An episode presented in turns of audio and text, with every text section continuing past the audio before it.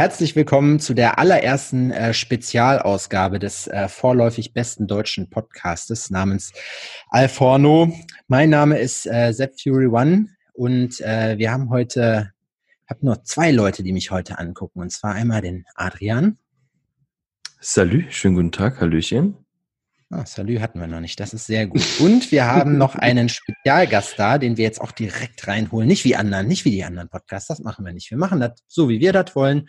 Und da werden die Leute direkt mit eingebunden, weil, ja, einfach weil so sein muss. Und zwar ist heute bei uns der Specki von In Extremo. Hallo, Specki. Was geht ab? Salute. Schön, äh, euer Gast zu sein heute Abend. An diesem wunderschönen Frühlingsabend übrigens. Wir Sehr freuen uns auch, Specki. Yeah, ja, wir haben gerade schon im Vorfeld, wir haben gerade schon im Vorfeld gequatscht ein bisschen, aber ähm, wie wir sehen können, du sitzt auf einem Boot, genießt mhm. quasi die Abendluft frisch. Wo mhm. genau befindest, äh, befindest du dich denn? Wo schipperst eine, du denn so rum? Also ich schipper rum, äh, ich sage jetzt mal im ausgedehnten Berliner und Brandenburger Seengebiet. Äh, mhm. mein Schiff liegt an einem sehr bekannten äh, Berliner See. Da ja. halte ich mich auf, wenn ich am Steg bin, wie jetzt im Moment. Also ich bin jetzt in der Marina, weil ja auch für uns äh, auf dem Wasser Lebenden es eigentlich nicht erlaubt ist, im Moment äh, in der Gegend rumzufahren. Durch äh, den. Ja, ich wohne hier. Entschuldigung, Entschuldigung, wir, du wohnst tatsächlich auf dem Schiff? Krass. Ja, ich habe äh, bis letztes Jahr hatte ich auch noch eine Wohnung im Prenzlauer Berg, unweit von Adrian, äh, in der Oderberger Straße, über dem ganz berühmten alten Musikcafé Nemo. Äh, wirklich eine mhm. Ost, äh, also eine Ost-Berliner äh, Institution, wo sich mehrere Bands gegründet haben, unter anderem auch Rammstein und In Extremo. Äh, darüber hatte ich eine Wohnung äh, sechs Jahre lang, glaube ich und habe mich aber dann trotzdem, trotz der Liebe zum Prenzlauer Berg beziehungsweise zur Oderberger Straße und den Nemo irgendwann entschieden, äh, jetzt doch aufs Wasser zu ziehen, weil ich sehr nah am Wasser gebaut bin. Und äh, schon immer große... Der Sepp auch. ist auch nur am Flennen. sehr, sehr, viel, sehr viel Spaß äh, am, am Segeln und Wassersport hatte. Und da habe ich gesagt, das mache ich jetzt. Und ja, mir geht's sehr gut. Das, das ist geil. Auf jeden Fall. Da merke ich gerade die große Gemeinsamkeit, die wir nicht zusammen haben.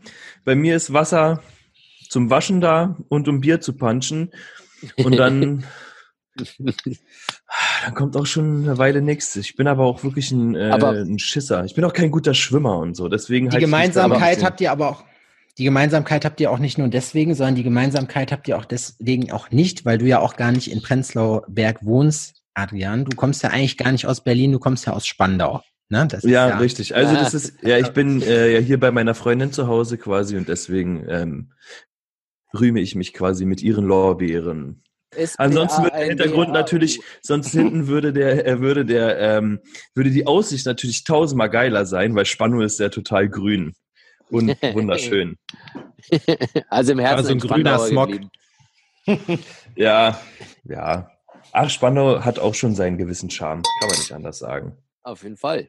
Gibt beschissen. Ihr teilt euch auf jeden Fall eure Jena Liebe zum Beispiel. Weizen, Nee, Jena ist super schön. Ich habe auch, glaube ich, na gut, ich würde jetzt nicht sagen, dass ich den geilsten Hintergrund gerade bei mir habe, so im Video. Ich glaube, den hat Specki tatsächlich. Das ist echt. ja. Die machst du. Und den, sag mal, den, und ein, und ein der, ja, wollte gerade sagen, einen der besten Vordergründe hat er auch noch, ey. yeah. Wie ist das, wie ist das denn bei dir eigentlich? Sag mal, äh, wohnst du auch im Winter da? Ist das nicht schweinekalt? Nee, ist nicht kalt. Äh, mein Schiff ist ziemlich gut äh, ausgerüstet und ich habe eine tolle Heizung und ich bin relativ autark mit allem, was man so braucht zum Leben. Ich habe immer 230 äh, Volt Strom. Auch wenn ich unterwegs bin, habe ich so einen Generator, den schmeiße ich an und kann äh, mich hier wirklich frei äh, wie in eigentlich wie in einer Wohnung äh, aufhalten, die aber in der Gegend rumfährt und das immer mit äh, einer Handbreit Wasser unterm Kiel. Also es macht sehr viel Sinn, ehrlich gesagt, auch so ein Leben. Und Andernfalls muss ich aber auch zugeben, dass meine Band äh, natürlich im Winter sehr viel auf Tour ist, beziehungsweise im Studio. Also so ganz viele Nächte sind es dann auch nicht, wo man sagt, jetzt wird, muss man sich's äh, kuschelig machen hier.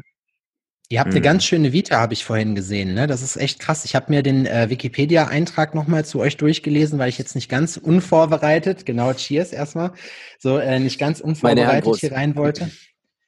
Ähm, das ist wirklich echt, also Kinderlimo. Was ist denn das? Sie sah aus ähm, wie Cider, Cider. habe ich gedacht. Hm. Ja, ha, die musste weg. Die liegt bei mir schon seit einem Jahr im Kühlschrank. Jetzt mache ich die mal leer. Stehe ich auch nicht drauf. Auf Cider? Cidre. Cidre. Wird das, wird das Cider ausgesprochen oder Cidre? Oder Na, die Franzosen sagen äh, Cidre und die UK-Guys sagen Cider. Nein, es ist halt die Frage, was man präferiert, ja. Also ich würde sagen, mm. da bleibe ich lieber bei Cider. Das ist einfach eine Limo, Mann. Wenn ich Cidre sage, werde ich hier in Osten wahrscheinlich zusammengeschlagen. Da habe ich keinen Bock drauf. Das könnte du wolltest, werden, du wolltest was fragen zu der Vita. Das, ich habe dich unterbrochen, es tut mir leid. Ja, ich, äh, wie gesagt, ich fand das erstmal total beeindruckend, was ihr schon alles gemacht habt. Und ähm, du bist seit 2010 bei Inextremo, wenn ich mich richtig erinnere, ne? Richtig, ziemlich auf den Tag genau seit zehn Jahren. Ich bin am 8. April, also heute vor einer Woche, vor zehn Jahren bei Inextremo eingestiegen. Und die Band also gibt wie lange? seit 25 Jahren. Also die ersten 15 Jahre hat ähm, mein Vorgänger äh, am Schlagzeug gesessen und seit zehn Jahren rühre ich darum. Hast du, was ich mich direkt gefragt habe, weil ich habe gesehen, du hast vorher bei letzte Instanz gespielt, ne? Mhm. Äh, und Richtig. was ich mich gefragt habe, äh, das ist ja auch, wenn, also das sind ich, zugegebenermaßen die beiden Musikgenres, sowohl in Extremo als auch äh, letzte Instanz, entziehen sich so meinem Musikgeschmack, sage ich mal. Ja, das ist, aber Völlig ich finde das äh, halt ich finde das absolut krass, weil das ist ja, hat ja so einen gewissen Touch, das auch zu machen. Ihr arbeitet ja auch viel mit experimentellen ähm, Instrumenten und so. Und hörst du, also wie ist das bei dir? Bist du, ich weiß nicht, wie ich das jetzt am besten ausdrücken soll, bist du so eher der, der Musiker, der einfach zockt, weil es Bock macht, so? Oder ist das selber auch eine Musikrichtung, die dich halt äh, interessiert? Also, das ist eine ganz, ganz interessante Frage, die ich mir auch wirklich äh, in äh, wachliegenden Nächten schon ganz oft selbst gefragt habe, ob ich eigentlich die Musik mache, die ich machen möchte. Und ich komme immer wieder zu dem Entschluss, dann meistens morgens um halb sechs, wenn ich gar nicht mehr pennen kann, äh, dass, es, dass es das nicht ist.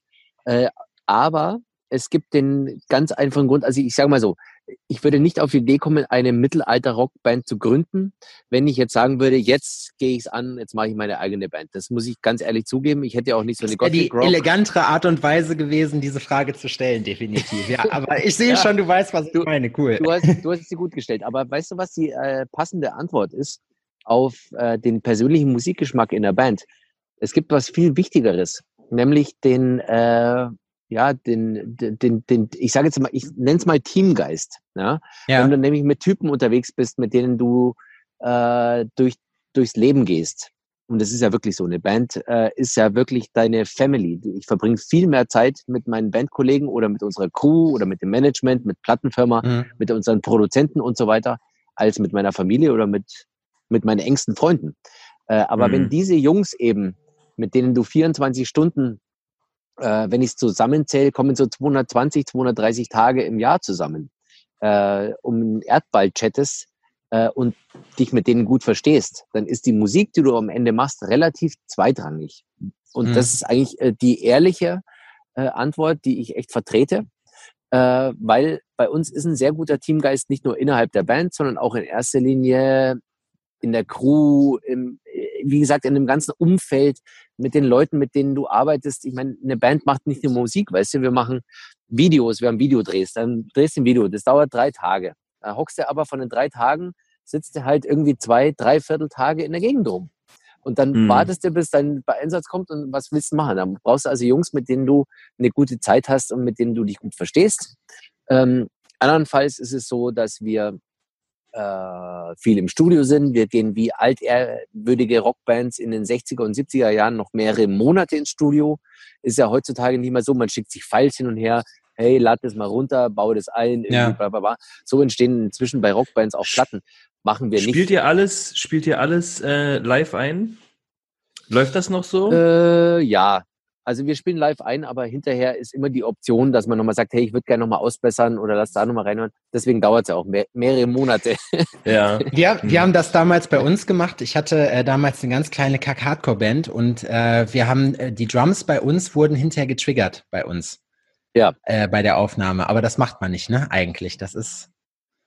Na, doch. Also, um mal aus dem Nähkästchen zu plaudern, ähm, heutzutage ist es so, wenn du ein ein äh, Soundprodukt kreieren willst, das nicht nur im äh, CD-Player gut klingt, sondern auch im Radio oder in Musikvideos. Der eine hört das über einen beschissenen, äh, was weiß ich, Kopfhörer und der nächste äh, zieht sich hier rein und dann läuft es in der U-Bahn übers Handy direkt. Das muss ja irgendwie klingen.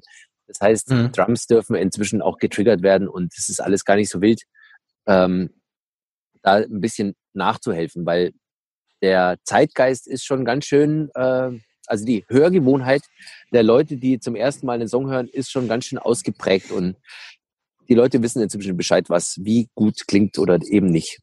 Mhm. Ja, ich meine, gut ist ja auch kein Geheimnis mehr, ne? Gerade im Profi, in der Profimusik. Ich hatte, du bist der zweite große Musiker, mit dem ich äh, spreche, der in einer erfolgreichen Band spielt. Ich hatte früher äh, einen, einen äh, Michael Jackson Kumpel. war der andere, oder was? Michael Jackson, ja, ich habe seinen Namen vergessen. Du weißt, wie es ist. Das passiert mir ab und gibt, zu mal. Es gibt da nur zwei, es gibt eigentlich auch nur zwei wirklich äh, erfolgreiche Musiker auf diesem Planeten, Michael Jackson und mich. es gab, es gab, genau, richtig. Jetzt gibt's nur noch einen. Ach, der ist ja, äh, nee, ich habe mit dem, äh, äh, damals bin ich mit dem Gitarristen von La Fee äh, punkten ja. gegangen und deswegen auch die Frage mit der eigenen Musik, weil er meinte, für mich ist das halt ein Job so, äh, die Musik mache ich nicht, aber ich spiele da meine Rolle, ich habe meine Musik und ich mache einfach, weil ich mit Gitarre spielen schon immer Geld verdienen wollte oder das halt meine Leidenschaft ist, mache ich das halt. So bin ich halt zu der Frage gekommen jetzt gerade. Was ich mir bei ja. euch echt schwierig vorstelle, ist, ähm, wie, wie sowas mit der, mit der Songfindung läuft, weil ihr seid ja echt viele, ne? Wie lange? Sieben? Oder Sieben. Mehr? Ja, ja. Das ist wirklich oh, schwierig, oh, wow. weil natürlich jeder bringt seinen eigenen Geschmack mit und jeder möchte irgendwie seinen, seinen Part haben und der eine sieht eigentlich den, die Songidee zunächst mal im Grundriss oder in der Demo-Version als Rocksong und auf einmal kommt raus, hey, der klingt als Ballade viel besser. Und ja. auf einmal ist es kein Viervierteltakt mehr, sondern man macht, man macht einen Sechsachtel draus. Aber das sind eben genau diese wichtigen, ich nenne sie mal positiven Streitphasen, die wir im Studio über mehrere Monate untereinander äh, ausfechten, wenn man es mal ganz hart äh, umreißen will. Wir verstehen uns mhm. sehr gut, wir haben ein sehr freundschaftliches Verhältnis, aber es rumpelt schon auch richtig an den richtigen Ecken und Enden und meistens mhm. natürlich nachts, wenn dann irgendwie die Schnapsflasche in der Mitte steht. wenn alle besoffen sind, gibt's erstmal eine Schlägerei. So. ja, ja. Wir hatten ja. Und wer noch steht, der bestimmt. genau. Ich weiß nicht, ob ihr das letzte Cover kennt, also von unserem noch aktuellen Album. Äh, Quid pro Quo, das ist ja inzwischen von 2016. Da haben wir auf dem Frontcover wirklich eine Schlägerei auch nachgestellt, wie sie die Band äh, untereinander verklopft. Weil, ähm, äh, also man muss auch mit Humor an die Sache rangehen und letztendlich liegt man sich in den Armen und freut sich seines Lebens und sagt, hey, die Platte ist erfolgreich gewesen und wir sind wieder gut auf Tour und alles ist super. Aber äh, wir sind halt auch so Typen, die alles mit Augenzwinkern nehmen und sehen und von dem her macht es total Spaß, äh, beim Fotoshooting und Videodreh seinen Bandkollegen mal richtig eins auf die Esse zu geben.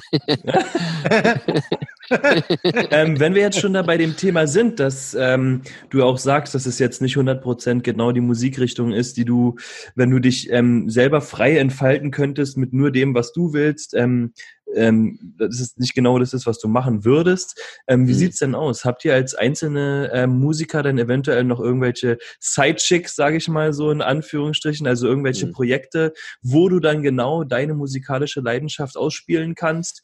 Oder ähm, haltet ihr euch dann da bedeckt und sagt, nee, okay, ich gebe halt meine ganze Konzentration ähm, in mhm. Extremo mhm. und wir machen halt da 100 Prozent und vernachlässigen halt die eigenen Bedürfnisse? Äh, nee, also wir haben eigene äh, Projekte nebenbei am Laufen. Der eine schreibt Bücher, äh, sogar Romane und macht Lesungen. Ich habe mit unserem Gitarristen Basti zusammen eine ähm, Band, die nebenbei noch läuft, aber Betonung liegt auf dem Wörtchen nebenbei. Äh, hm. Das Haupt, Hauptaugenmerk ist ganz klar bei In Extremo, nicht nur weil äh, In Extremo uns nähert, sondern weil In Extremo auch eine wie ich schon eingangs gesagt habe, eine, eine Band ist, die wirklich äh, from the bottom of äh, our hearts äh, zusammensteht und seit 25 Jahren eigentlich eine Spatenmusik äh, dahin gebracht hat, dass man eben, was weiß ich, bei den ganz großen Festivals an, äh, nicht mehr nachmittags um 14 Uhr spielt, sondern um 23 Uhr als Headliner. Und hm. ähm, es ist immer schwierig für einen selbst äh, so äh, zu sagen, hey Leute, guckt da mal hin, was da eigentlich passiert. Aber äh, wenn, wenn ich jetzt mal offen und ehrlich sprechen darf, dann ist es schon so, dass wir auch Klar, darauf ein bisschen immer. stolz sind und so äh, uns denken, hey, was, was haben wir da eigentlich, äh, wenn ich jetzt sage, was haben wir geschafft? Ich meine, das haben, haben unsere Fans auch äh, vorangetrieben, dass wir da sind, wo wir sind. Aber wir haben es halt einfach über 25 Jahre äh, durchgezogen, was einfach eine Haltwertszeit ist für eine Rockband, die es heutzutage äh, wahrscheinlich gar nicht mehr gibt. Also eine Band, die jetzt mal einen Hype hat und mal kurz erfolgreich ist, die machen zwei Alben, dann sind sie aber mhm. wieder weg. Das erste Album läuft noch mega, das zweite ist schon nicht mehr ganz so gut und dann ja. ebbt es ab. Aber wir machen jetzt unser 13. Album, ähm, hatten vor ein paar Jahren den WDR Rockpalast.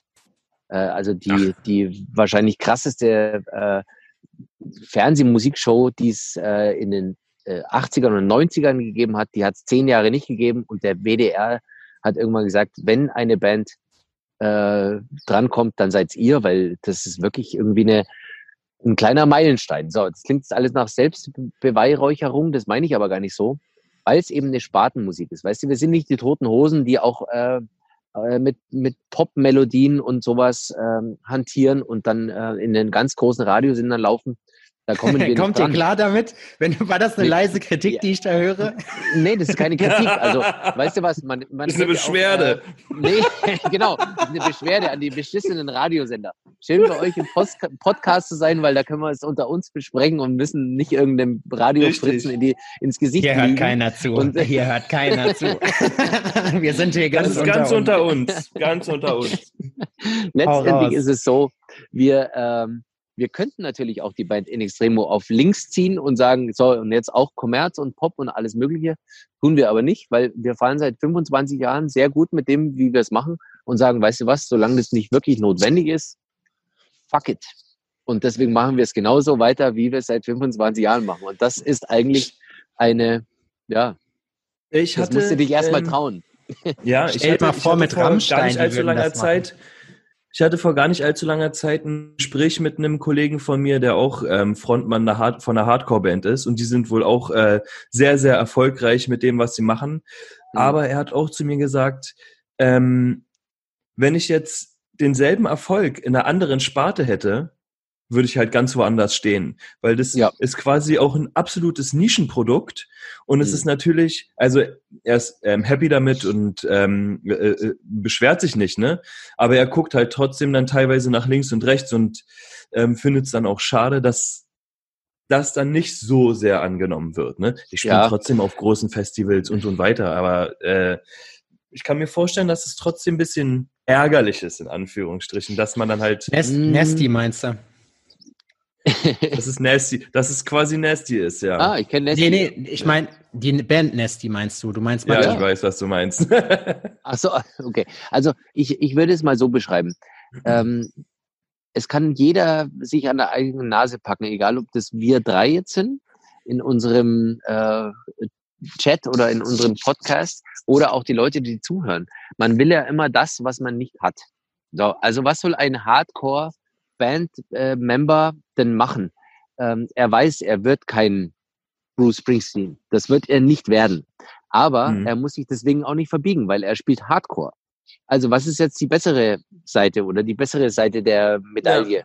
Will ich das machen, was ich machen will und mache das, ähm, weil ich, weil das genau mein Style ist? Oder mhm. möchte ich den ganz großen Durchbruch? Du kannst dich für eine Richtung entscheiden. Nur wenn du dich jetzt als Hardcore-Musiker entscheidest, ich gehe jetzt den Kommerzweg, wirst du nach zwei Jahren sagen, fuck, früher war ich viel glücklicher. Also. Ja. Und nach einer Woche wirst du verprügelt da auf jeden Fall. So, also letzten Endes, letzten genau. Endes ist ja auch nicht ähm, schlimm, in seiner Nische quasi ähm, äh, hoch angesehen zu werden. Ne? Das ist ja auch was, was. Richtig. Was, da muss man ja auch erstmal hinkommen. Ich meine, das ist ja nicht die einzige Hardcore-Band. Sepp hatte ja auch Richtig. eine, der hat es nicht geschafft. Ja, aber vergleich's mal mit Sportlern zum Beispiel. Wenn du natürlich sagst, du willst das Big Business und du willst Geld verdienen und du willst in die Medien, dann spiel Fußball. Aber ist denn zum Beispiel der Basketballspieler der schlechtere Sportler? Nee, ist er nicht. Er macht halt eine mhm. Sportart, die in Deutschland nicht so fett ist. Also es ist, es ist ein, vielleicht ein ganz guter Vergleich, wo man sagt, der Typ, Kann der verstehen. könnte auch ein mega Fußballspieler sein und könnte äh, bei Real Madrid zig Millionen jedes Jahr verdienen, aber er spielt halt nur in der ersten Basketball-Bundesliga in Deutschland. Also das heißt, ja. er kann bestimmt davon leben, aber er wird nicht irgendwie sagen, du weißt was, ich mache den ganzen Scheiß hier noch drei Jahre und dann fuck you. Das wird er ja. nicht sagen können. Das kann ich aus, das kann ich aus erster Hand sagen, weil ähm, hier, ich hatte vor ein paar Wochen hatte ich ein Meeting noch äh, hier wegen unseres Labels mit ähm, einem Spieler von Science City Jena. Science City Jena ist der Basketballclub, der örtliche. Die haben letzte Saison noch erste Bundesliga gespielt, spielen jetzt äh, zweite.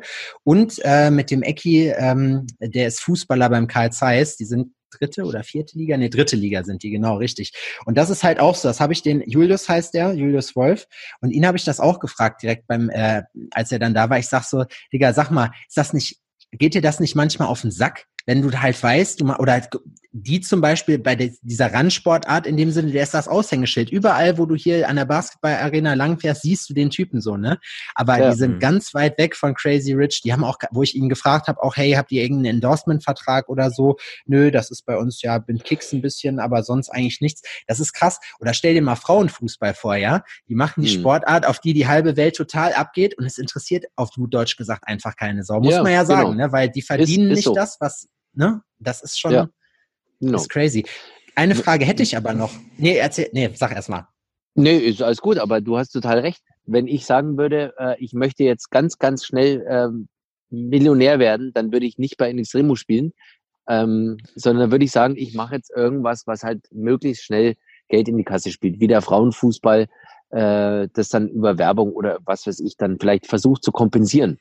Aber mhm. wie gesagt, der Vergleich hinkt für mich immer ein bisschen, zu sagen, ja, keine Ahnung, du bist ja der äh, Tätowierer, der macht einen, einen gewissen Style, der ist halt gerade nicht angesagt, also hast du den Laden nicht voll.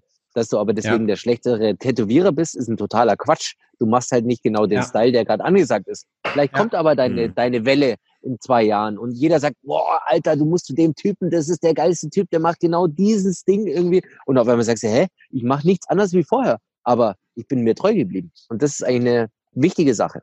Für alle ja. für uns, die äh, irgendwas tun, was, was Wert hat. Du hast ja, du hast ja, wie gesagt, noch äh, das große Privileg, dass du, dass du davon leben kannst. Ich hatte mich damals, äh, mein Bruder ist sehr gut mit, sagt dir Nevada Tan noch was? ja. Kennst du die noch? Sehr viel. Na, ich, Echt? Ich bin der Schlagzeuger von der Nevada Tan gewesen, weißt du nicht, ja? Ja, wie geil! Mein also das Bruder weiß aber ist, keiner ich muss kurz ausführen, ich war nicht der offizielle ja? Schlagzeuger, habe ich im Studio die ganzen Platten für die eingespielt. Ach du Scheiße. jetzt hast du Richtig krass. Es gibt, es gibt wahrscheinlich 20 Millionen Bands auf der Welt, aber dass du jetzt genau die nimmst. dass ich, ich die nehme, ne? ist aber ja, pass auf, mein, also mein Bruder ist mein Ja, Bruder weil wir vorbereitet sind. Nee, ich hab's, ich, hab, ich hab's nicht gesehen. Ich, deswegen, es fiel mir nur gerade ein, weil ich so drüber nachgedacht habe, wen ich kenne, der, der davon leben kann von seiner Musik. Und mein Bruder ist äh, sehr dicke mit dem Linke. Kennst du den? Ja, na, aus LA, der Computerspiel. Genau. Bass, der jetzt ist von der war das dann damals. Genau, und der jetzt League of Legends Musik macht. So. Und Richtig. da kam ich gerade drüber und deswegen dachte ich mir, ich meine, das ist so an meiner, also das an meiner Kenntnis so vorbeigeschlittert, aber noch nicht so nicht so richtig, weißt du so? Und deswegen, das fiel mir gerade nur ein dabei. Und deswegen, meine eigentliche Frage dazu war aber richtig cool. das ist das, wer hätte das gedacht? Ja, die Welt ist klein. Ähm, ja. Was ich dich fragen wollte damit war, konntest du schon immer mit deiner Musik Geld verdienen? Also im Sinne von, äh, hast du eine, eine Ausbildung dafür gemacht? Bist du wirklich ausgebildeter Musiker? Hast du das einfach aus Bock gemacht und das hat sich dann daraufhin entwickelt, weil du zur richtigen Zeit am richtigen Ort warst mit dem, was du gut gemacht hast? Oder wie hat sich das entwickelt bei dir? Also ich äh, habe zum ersten Mal mit vier Jahren gesagt, ich werde Schlagzeuger. Und äh, das ist kein Witz. Ich, äh, wir haben Beruferaten gespielt mit meinen Eltern und der Buchstabe R war dran.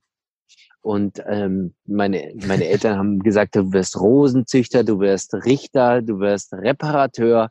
Und am, ganz am Ende habe ich gesagt, nein, nein, nein, ihr kommt nicht drauf, ich werde Schlagzeuger. Ich wusste natürlich nicht, dass, dass der Buchstabe am Anfang stehen muss. So, das war, da war ich vier ähm, nachdem ich gesagt habe, ich werde Schlagzeuger. Und ich hab, wollte nie was anderes tun, ehrlich gesagt, und habe es äh, auch dann mehr oder weniger ernst gemeint und habe dann äh, auch mal eine Zeit lang ähm, Musik studiert und so. Ist aber relativ zweitrangig, weil das unter, in der Summe spielt es keine Rolle, ob du studiert hast oder nicht. Ich glaube, es geht eher um, du musst ein Typ sein, mit dem deine Bandkollegen gern äh, auf Tour sind, äh, im Backstage rumhängen, im Flugzeug sitzen und die Stewardessen blöd voll quatschen können. Das muss ja Spaß machen. Und ähm, das ist, glaube ich, eine Gabe, die mir irgendwas auf dieser Erde irgendwann mitgegeben hat, dass man äh, vielleicht mit mir feiern kann. und das hat mir immer sehr geholfen. Und ich habe aber äh, wirklich dann mit acht Jahren zum ersten Mal Geld mit Musik verdient, weil wir auf einer Gartenparty, also das war meine erste Band damals, auf einer Gartenparty von äh, einem Nachbarn gespielt haben. Und dann habe ich irgendwie Lunte gerochen und habe mir gedacht, äh, ist ja cool, ich spiele Schlagzeug, das wollte ich eh immer machen. Und jetzt habe ich auch noch zehn, äh, 10 Mark damals noch dafür bekommen, als Achtjähriger zum, als Trinkgeld mehr oder weniger. Mhm. Und dann ging es immer weiter und immer weiter und dann habe wie gesagt, ein bisschen studiert und so. Und am Ende kamen die Bands und es wurde immer erfolgreicher und wurde auch immer professioneller beziehungsweise immer ernsthafter. Also man hat es dann auch irgendwie, man hat sich entschieden, ich mache das jetzt. Äh, die Shows sind größer, die Gage gleich. Ja, oder die Shows sind kleiner und die Gage noch beschissener. Das, ist, das, kannst du dir jetzt aussuchen. Also, nee, aber es, irgendwann, irgendwann ist der Knoten dann geplatzt und spätestens vor ziemlich genau, wie gesagt, zehn Jahren, äh, als ich zu Remo gekommen bin, ich konnte vorher auch schon lang von der Musik leben. Ich, ich lebe seitdem ich 17 bin vom Musikmachen, habe Unterricht gegeben, habe verschiedene Bands gehabt, habe äh, irgendwelche Drum-Shows äh, begleitet, äh, bin von Hochhäusern gesprungen mit einer Trommel um den Bauch an Bungee-Seilen und habe jeden Scheiß gemacht. Ähm, das hat auch großen Spaß gemacht. Aber jetzt ist es so, dass ich zum Glück meine Heimat gefunden habe bei der Band In Extremo, die mich sehr glücklich macht. Und ja, Klopf auf Holz, dass es nochmal 20 Jahre hält, so irgendwie. Und dann werden wir sehen, was passiert. Absolut wünschenswert für euch.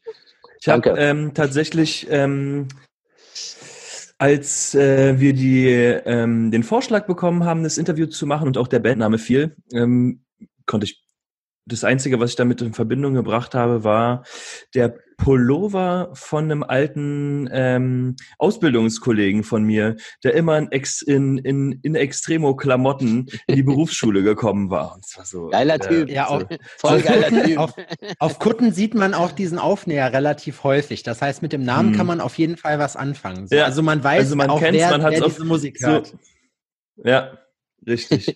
So, und es ja. ist, ähm, also auch wenn man euch nicht kennt, dran vorbeigekommen ist man nicht. So, man hat es auf Richtig. jeden Fall schon gesehen, man hat es mhm. eventuell schon irgendwo gehört, es war auf jeden Fall schon mal irgendwo, dass man irgendwas beiläufig mitbekommen hat. Und das zeigt ja eigentlich schon mal, wie groß die Sache eigentlich ist, auch wenn man ähm, jetzt äh, nicht jedes Konzert von euch besucht. Und das ist ja auch schon mal eine Leistung, die ja. absolut ähm, respektabel ist. Da müssen viele ja. Musiker, die jetzt gerade erst starten oder sowas, äh, erstmal hinträumen quasi, äh, wo ja. ihr schon seid. Also dafür Respekt auf jeden Fall. Das ist sehr nett, aber dazu habe ich auch ein äh, gutes Gegenbeispiel mit diesen okay. Sachen, die man irgendwie kennt und trotzdem irgendwie sagt, da gehe ich aber nicht hin. Äh, McDonald's ist wahrscheinlich das beste Beispiel der Welt. Ich bin kein Fan von McDonald's und ich war, glaube ich, so vor drei Jahren das letzte Mal bei McDonald's. So, hm. Aber jeder weiß ganz genau, was sie haben, was sie anbieten, was sie tun, was sie machen. Aber jeder sagt, McDonalds äh, kannst du mich jagen, damit gehe ich nicht hin. Ja. Äh, aber warum haben die irgendwie, was weiß ich, 800 Filialen oder lass es 1000 sein in Deutschland oder vielleicht sind es noch mehr? Und warum ist es ein weltweiter Dauerbrenner? Äh, und so ein bisschen ist es, also ich möchte jetzt in Extremo nicht mit, mit McDonalds ver vergleichen, aber es ist so ein ähnliches äh, Ding. Jeder sagt, äh, nee, gehe ich nicht hin. Finde ich auch nicht so geil, aber kenne ich, na klar. Und ähm, das ist eben so eine, so eine Sache, die, die bringt, glaube ich, die Haltwertszeit oder die, das Engagement und die, wie man sich reinhängt, äh, auf Dauer setzt sich dann auch so ein Stück weit äh, diese, dieses ständige, ich bin am Start und wir sind da und wir spielen und wir machen, was weiß ich, zwischen 80 und 100 Shows im Jahr auf der ganzen Welt das irgendwann wissen die Leute, wer, wer in Extremo ist, aber keiner kennt einen Song oder so. Aber es ist schon mal ganz gut, dass äh, du in Extremo über deinen Arbeitskollegen wahrgenommen hast, der immer ein Shirt von uns anhatte. Ähm, mhm. Das ist eine, eine also für, für mich ganz ehrlich, und ich darf das sagen, weil ich bin ja erst seit zehn Jahren in der Band. Ich habe diese Band nicht erfunden. Ich bin praktisch ein Quereinsteiger gewesen. Mhm. Äh, deswegen nehme ich mir das raus, das zu sagen. Äh, das ist schon eine ganz große Ehre, bei, bei so einem Bandprojekt oder bei, bei, bei so einer Family am Start zu sein, wo man sagt, wir haben das irgendwie geschafft, warum auch immer. Aber mhm. jeder kennt irgendwie in Extremo, aber keiner sagt, ah, finde ich voll geil. Das, äh, ich, glaube, ich glaube, weil es Sparte ist, wirklich tatsächlich, aber ich glaube, was man bei euch zum Beispiel auch kriegt, äh, es ist ja auch so ein bisschen das, wie, wie ihr Musik auch macht, ne? Weil ihr seid zu siebt auf der Bühne. Normalerweise hast du einen Gitarristen, einen Bassisten, Schlagzeuger, Sänger, manchmal auch nur drei Hanseln, manchmal vier. Dann hast du ja. Slipknot zum Beispiel, die drei Perkussionisten haben. Äh, und das finde ich halt irgendwie dann schon, schon ich krass. War, ich war ja vor zwei Jahren bei äh, Post Malone, der stand einfach ganz alleine auf der Bühne. Mhm. Der stand alleine in der Mercedes-Benz Arena, stand er ganz alleine auf der Bühne und ist auch so. Ja, da würde ich okay, mir in die Hose scheißen. ja, aber der macht ja seinen, sein ganzes Leben auch nichts anderes, als alleine auf der Bühne zu stehen. Und weißt du was? Mhm. Ich bin so froh, dass ich nicht alleine auf der Bühne stehen muss, weil es macht so viel mehr Spaß mit seiner Band, mit seiner Crew und äh, mhm. wie gesagt, mit allem, was dranhängt, unterwegs zu sein und zu sagen, hey, wir haben heute Abend eine Show in Hannover, morgen sind wir in Köln, übermorgen in München, dann kommen wir nach Berlin, dann drei Tage off und dann fliegen wir nach, keine Ahnung, Japan. Und das sind einfach so Sachen, äh, also es ist wirklich ein Traum in Erfüllung gegangen, mit solchen Typen äh, den, den Globus zu bereisen, wo du sagst, weißt du was, egal wo sie uns aus dem Flugzeug auskotzen, wir stellen uns dahin und machen das und dann fliegen wir weiter und sagen, hey, war geil, wir kommen wieder. Und es ist einfach, mhm das ist einfach schon eine sehr schöne Sache. Und es ist wirklich so, oder? Ähm, verliert ihr teilweise äh, ähm, oder verlierst du teilweise ähm, die Übersicht, wo du bist? Ist es so, dass du morgens dann, also du steigst abends in den Tourbus und wachst morgens wieder auf und dir muss erstmal jemand sagen, Alter, mhm. äh, wir sind heute in Dresden. So, okay, gut. Ja. So, oder also, sonst irgendwas, ja. weißt du? So. Das passiert sehr häufig sogar, aber in erster Linie natürlich in in den Regionen, wo du schon oft warst. Also äh, ich sag mal so, ob wir jetzt in, wie du sagst, in Dresden spielen oder in äh, Freiburg, ist, ist dann eigentlich scheißegal. Letztendlich spielst du halt irgendwo vor, vor deinem Publikum und es war ein gutes oder schlechtes Konzert. Ob das in der Stadt war und in der Stadt ist dann zweitrangig. Aber was hm. schon sehr, sehr hängen bleibt, sind natürlich irgendwelche Auslandserfahrungen. Äh, wir sind sehr viel in Russland, wir sind viel in Südamerika, wir spielen viel mhm. äh, in Asien inzwischen. Ähm, und da, da guckst du natürlich schon, hey, bin ich heute in Tokio oder in Osaka oder in Nagoya? Äh, das kriegst du schon. Und dann steigst du aus dem Flieger aus und auf dem Ortsschild steht Welcome to Wuhan. ja, genau. Ja, genau. Was waren, was waren das Geilste, was ihr, was du bis jetzt mitgekriegt hast? Ich habe gesehen, das war auch noch in deiner Zeit, als ihr mit KISS zum Beispiel getourt seid, ne? Ja. Ist das nicht, ist da, kloppt man sich da nicht übelst einen drauf? Ich denke mir immer so, boah, wie, das ist ja, das sind ja die übelsten Musikhelden. Und ich meine, machen wir uns nichts vor. Ich habe letztens noch auf Netflix The Dirt gesehen über Motley Crew. Also ich glaube, jeder, der lange im Musikbusiness überlebt, kann diesen Lifestyle nicht lange durchziehen, weil er sonst einfach stirbt. Und ich gehe mal davon aus, dass die den Lifestyle auch nicht fahren und ihr auch nicht. Den Eindruck machst du mir nicht. Aber ähm, so ein bisschen, so ein bisschen schon, oder? So. Also die KISS-Story war sehr, sehr interessant, weil wir haben die erste Show gespielt mit KISS in der Festhalle in Frankfurt äh, auf ihrer angeblichen Abschiedstournee. Ich habe sie dann noch drei Jahre später nochmal gesehen in der Waldbühne in wie Berlin. beim Hardcore. Immer so Abschiedstouren, ein Jahr später, jo, da sind wir genau. wieder. Und wir haben gesagt, oh, geil, komm, wir fahren mit, das wird lustig und so. Und es war auch wirklich lustig, weil ich, es gab folgende Begebenheit. Ich hatte einen Tennisarm. Ja, mein Ellenbogen hat äh, gezwickt und ich habe mir gedacht, scheiße, irgendwie, ob das jetzt alles so gut wird auf der Tour, weiß ich noch nicht. Und stand irgendwie in diesen Katakomben von der riesengroßen Festhalle in Frankfurt äh, auf irgendeinem Gang und habe mir meinen Arm einmassiert mit Vol Voltaren. Dann kommt ein Typ an mir vorbei und sagt, hey, how are you doing? Und ich so, hey, I'm fine. Äh, und ich mache jetzt auf Deutsch weiter, ist vielleicht einfacher. Was ist mit deinem Arm los? Und sag ich, ja, tut weh, äh, ich bin Schlagzeuger und so, keine Ahnung. Es zwickt und zwackt und so. Sagt er, hey, Alter, mach dir keine Hoff äh, mach dir, mach dir keine Gedanken. Es ist ganz normal in unserem Geschäft, dass immer irgendwas wehtut. Ich mache das auch schon eine Zeit lang und ähm, es ist, ich habe es immer irgendwie runtergeschluckt und auf der Bühne geht's dann schon. Und ich denke mir, alles klar, vielen Dank für den Tipp. Aber wer, wer, wer bist denn du überhaupt? und sage, ah, okay, I'm Gene, I'm Gene Simmons.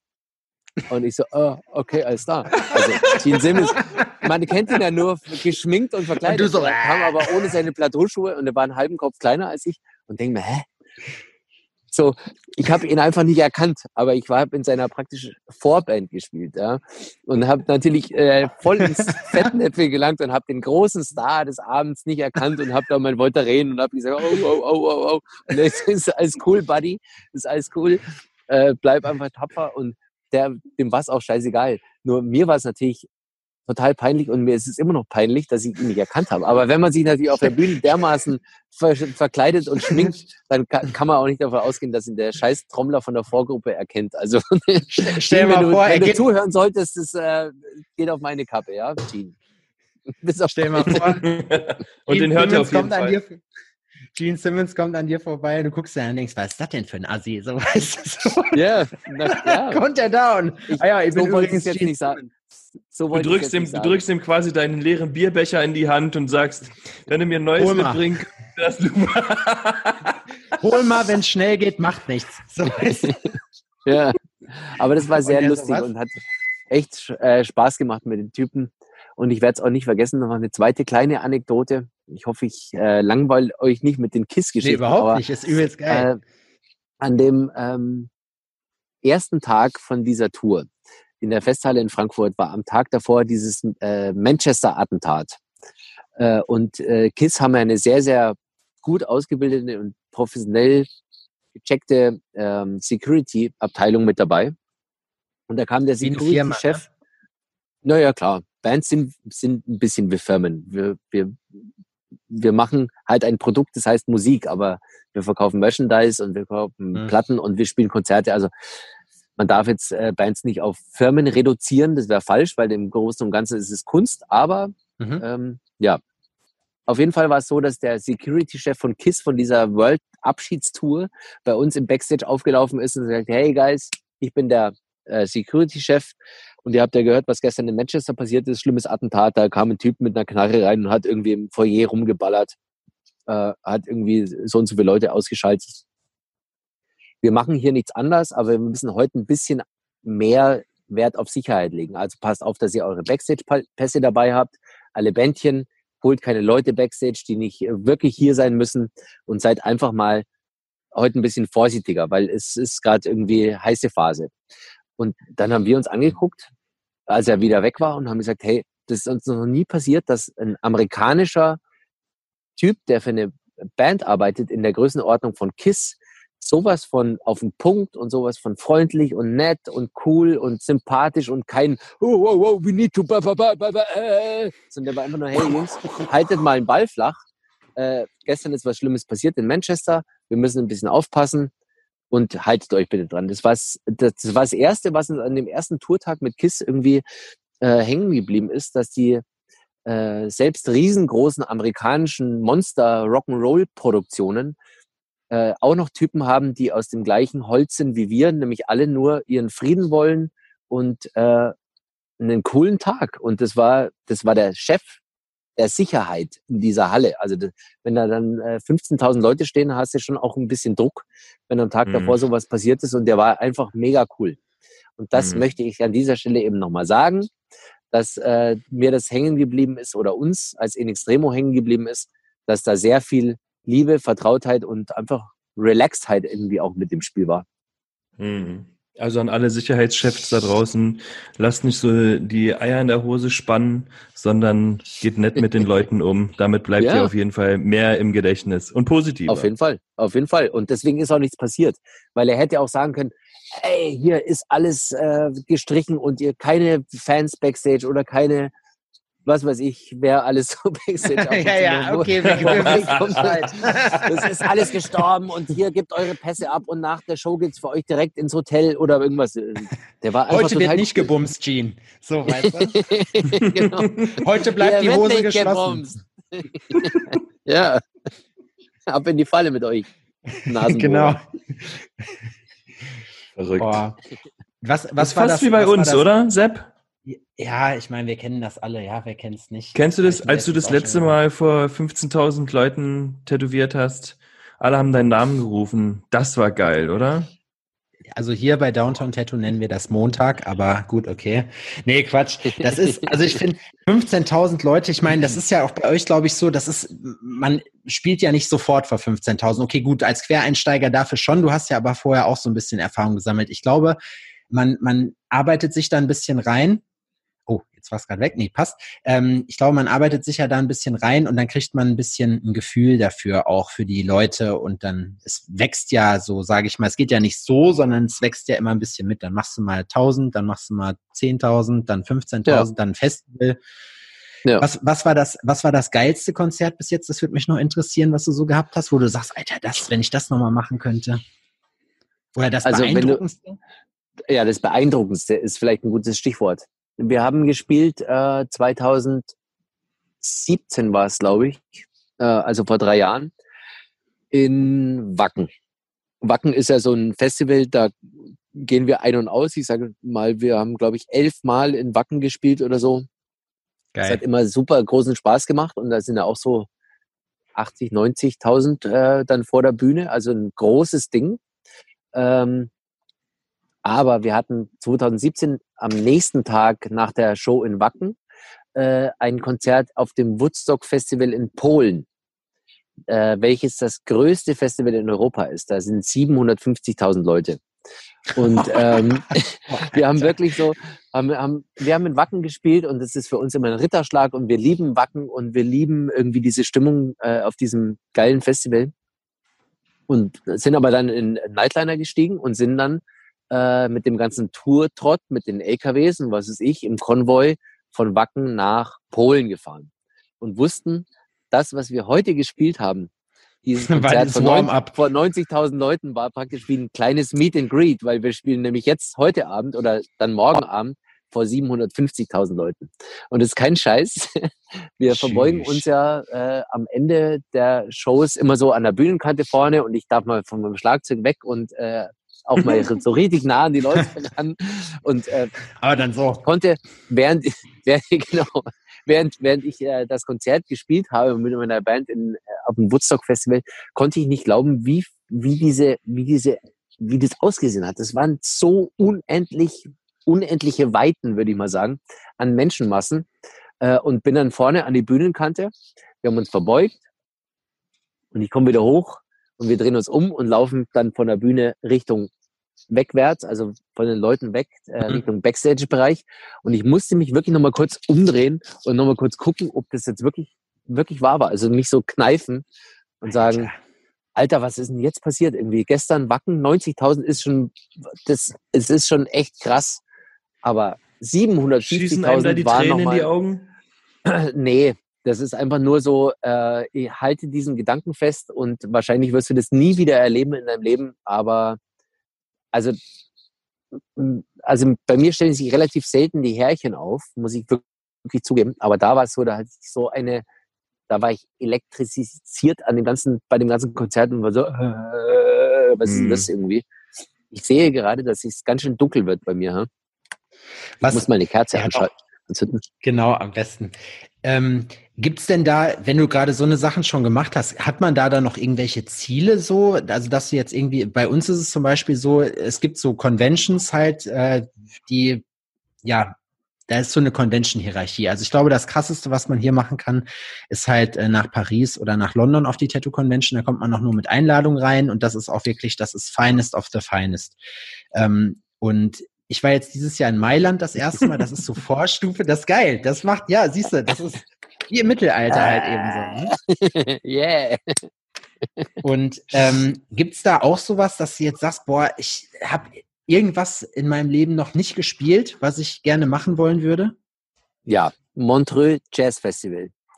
Das ist äh, so ein, also das, das, ist weit weg von In Extremo natürlich, aber das Montreux Jazz Festival ist so, der glaube ich der letzte Ritterschlag, den es gibt äh, unter unter den Musikern, die nicht klassische Musik spielen, da mal aufgetreten zu sein. Aber ansonsten, hey, mich kickt auch jedes Konzert, muss ich auch wirklich sagen. Also ich habe ganz viel Spaß äh, jeden Abend mit dem Publikum und mit der Band und mit der Crew und wie sie alle um uns rum sind. Äh, von dem her, eigentlich habe ich, glaube ich, schon viel erlebt, aber ich habe Bock auf weitermachen. Ähm, das ist geil. Wie seriös ähm, nimmt man das tatsächlich?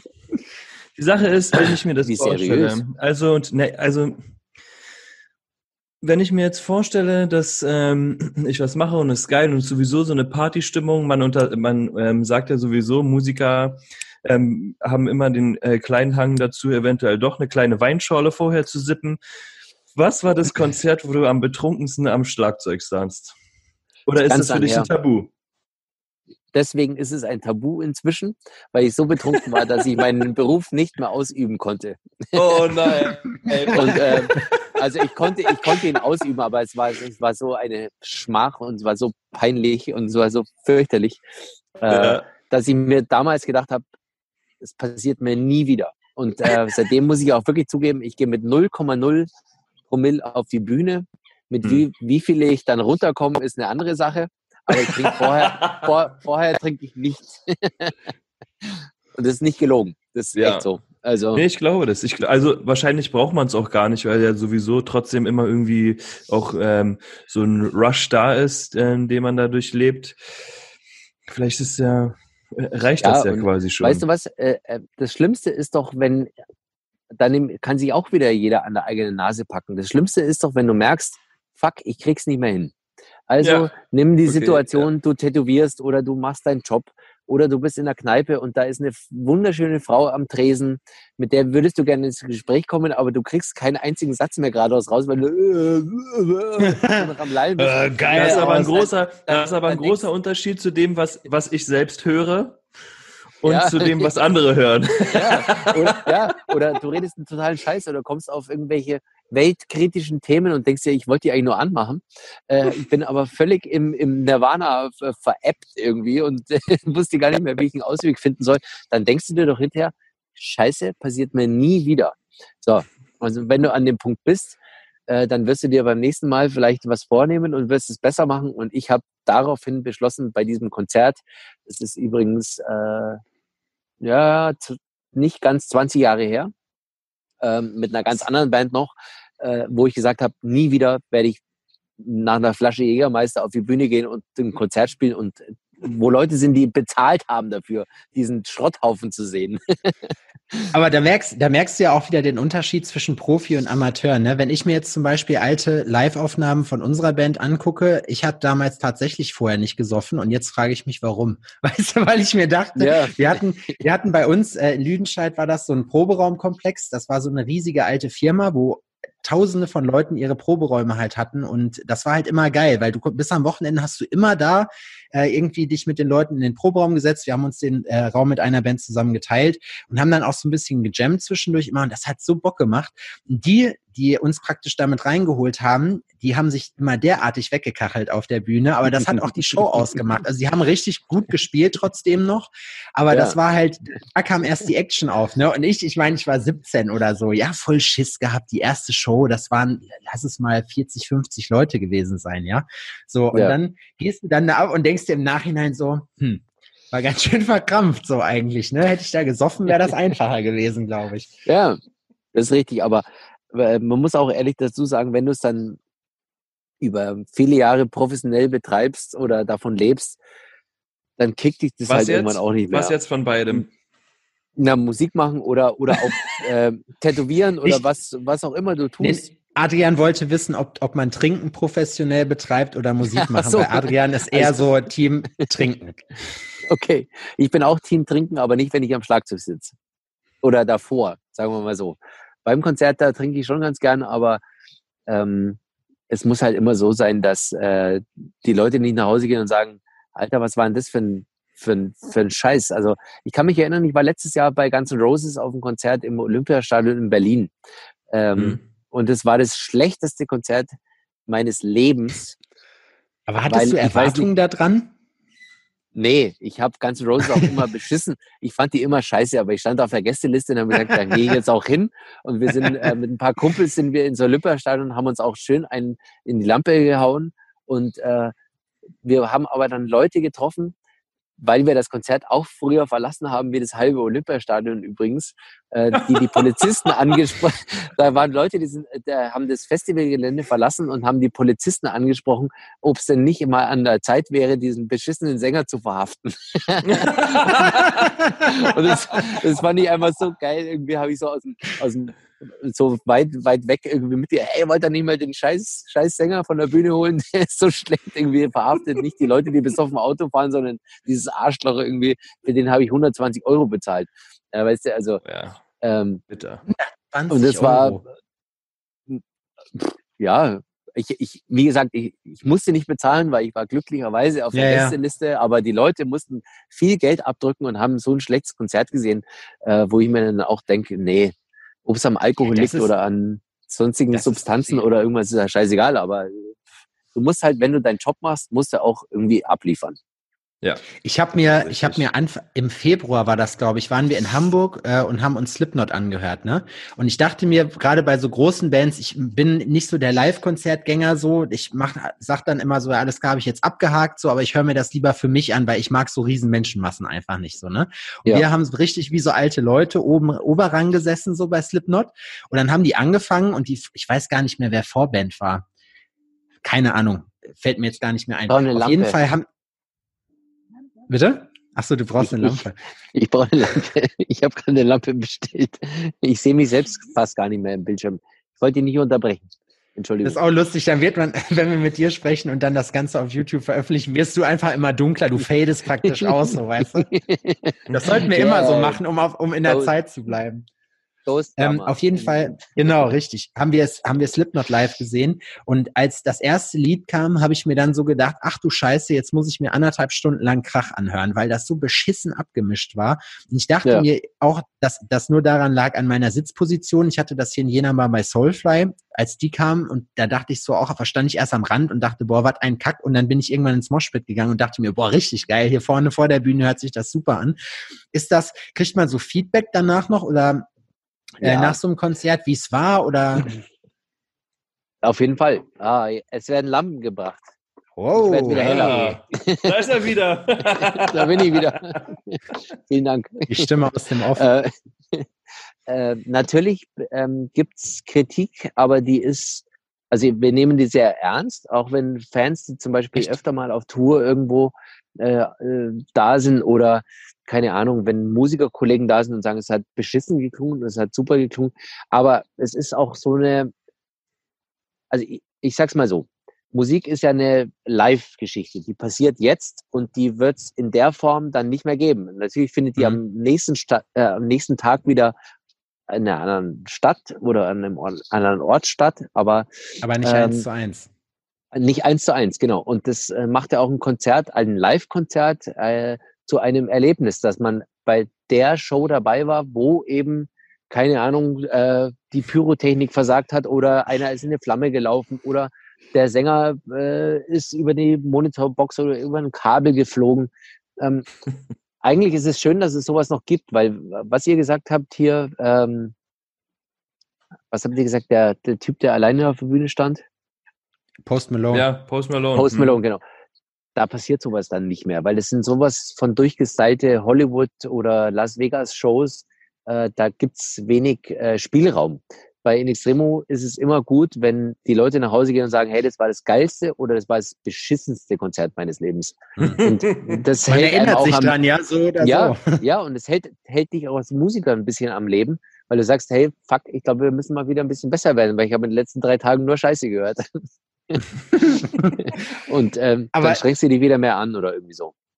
Na, da hätte ich mir nämlich jetzt auch gedacht, wenn man das, ich meine, ihr spielt ja jetzt nicht so einmal im Monat so, sondern ihr seid ja, wie du sagst, so 100 Konzerte im, im Jahr ist kein Thema. Und dann denke ich mir halt so, da denkt man dann auch irgendwann, ja, da scheiße ich drauf, so, weißt du. Zum Beispiel, wenn du so Sachen wie YouTube-Kommentare lesen unter seinen Videos oder einfach so. Ich glaube, ja. am Anfang nimmt man sich das ja super zu Herzen und das ist ja auch immer subjektiv, aber irgendwann mhm. denkt man sich halt auch, oh, weißt du was, das ist mir, das ist mir kackegal so. Ja, Habt ihr bei, äh, es, es, muss ich kurz äh, einhaken, ja. weil es gibt Situationen, da ist es dir kackegal, es gibt aber auch Situationen, da ist es dir gar nicht kackegal. Wir hatten ja mal die, ob das jetzt eine Ehre ist, würde ich jetzt mal nicht sagen oder so, aber wir haben mal ein paar Shows mit dem bösen Onkel zusammen auch gespielt. Was ich, immer so ein ganz, ganz ja, bitte. Ich habe überlegt, ob ich dich, also ich weiß das und ich wurde auch schon, als ich äh, erzählt habe, dass ich äh, heute mit oder dass wir heute mit dir sprechen, wurde ich äh, wurde ich darum gebeten, das auch noch anzusprechen, was du davon hältst. ich spreche es von mir ganz ganz äh, okay. von alleine an, weil es ist, äh, das waren Facebook-Kommentare, die haben mich dann auch wirklich berührt, muss ich wirklich sagen. Ähm, war das nicht vor deiner ich, Zeit? Nee, nee. Na, es gab ein Abschiedsfestival auch von den bösen Onkels am Lausitzring damals, als äh, Motorhead ja. und Rose Tattoo und In Extremo und so gespielt haben. Aber es gab auch nochmal die Reunion-Shows am Hockenheimring vor, wann war das, 2015 oder sowas, also schon in meiner Zeit, da war ich dabei. Mhm. Äh, und wir haben vier Shows gespielt am Hockenheimring, wo jeden Tag äh, 100.000 Leute da waren. Also wir haben bei vier Konzerten 400.000 Leute erreicht um das geht's aber jetzt gar nicht. Äh, das ist gar nicht das, was ich, ähm, was ich sagen möchte. Aber diese Facebook-Kommentare, die natürlich aus allen Richtungen kamen, dass wir mit einer äh, rechtsradikalen Band spielen oder dass wir die supporten und überhaupt uns mit denen abgeben. Ich möchte nicht die bösen Onkels verteidigen, sondern ich möchte eigentlich nur mal hier auch wieder die Möglichkeit am Schopf packen und ganz klar zum Ausdruck bringen, dass es keinen äh, politischen Hintergrund für uns hatte, sondern wenn es eine Band gibt, die ganz, ganz, ganz, ganz weit weg ist von rechtsradikalem Gedankengut, dann ist es in extremo. Und dafür brenne ich und dafür glühe ich und das weiß ich zu 100 Prozent. Die Typen, mit denen ich seit zehn Jahren in der Band spiele, eine Band, die es seit 25 Jahren gibt, die haben vor 30 Jahren Häuser besetzt in Berlin und es sind die linkesten Punkrock-Zecken, die es überhaupt noch auf dem Planeten gibt. Von dem her, äh, wenn jemand denkt. Aber wie kamt ihr dann dazu?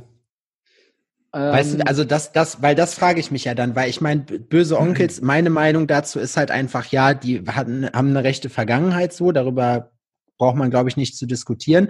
Die haben sich distanziert davon danach, ob man die jetzt mag oder nicht, sei dahingestellt. Das, was die mhm. musikalisch, wie die die Leute erreicht haben, äh, ist, finde ich, schon krass, weil hier, ich meine, ich komme ja. vom Dorf, ja, und in Westdeutschland, wenn du jetzt sagen würdest, ja, hier Ussi oder so, dann könnte ich das ja noch verstehen, aber so, da haben alle Onkels gehört, das war auch nie groß, das war immer so ein bisschen anrüchig, sage ich mal, aber selbst, mhm. ich kenne auch eine Menge Leute, die bei der Antifa sind und dann und wann auch mal im Suffen Onkelslied anmachen, weißt du?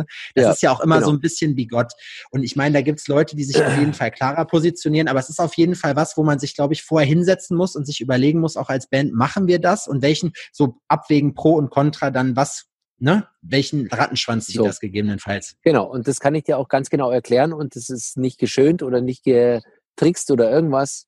Äh, Stefan Weidner ist ein guter Freund von Micha Rhein, also unserem Sänger. Und somit äh, ist ähm, Stefan Weidner auch ein Freund von mir oder äh, ein guter Bekannter, sage ich mal, inzwischen. Das Gonzo, äh, und, ne? Ist Gonzo ist jetzt, nee, Stefan Weidner ist der Bassist und eigentlich der. Ach so ich, ich sage jetzt mal, der, der Sprecher der Band. Ähm, ja. Kevin Russell ist ja der, der eigentliche Sänger, äh, mhm. äh, aber Stefan ist so nah an In Extremo, sage ich mal, weil er mhm. In Extremo sehr, sehr gern mag und es war sein persönlicher Wunsch, dass wir diese vier Shows am Hockenheimring supporten und dass es keine andere Band gibt. Das heißt, es äh, spielen nicht zehn Bands oder acht Bands oder so äh, vorher und dann kommen die bösen Onkels, sondern er hat gesagt, wir wollen explizit euch da haben, weil wir äh, eure Musik mögen, weil wir die Typen mögen und weil wir in Extremo-Fans sind. Und ähm, es ist auch kein Geheimnis, dass wir zur gleichen Zeit ein Album äh, veröffentlicht haben, was ganz einfach äh, auch unter die Leute gebracht werden soll. Ob ihr mich jetzt dafür scheiße findet oder nicht, ist mir scheißegal. Äh, aber es war, das war der, war wahrscheinlich ein kleiner Mitgrund, dass auch äh, in Extremo mit dem letzten Album wieder eisenhart auf die Eins gegangen ist und dass wir Gold äh, erreicht haben.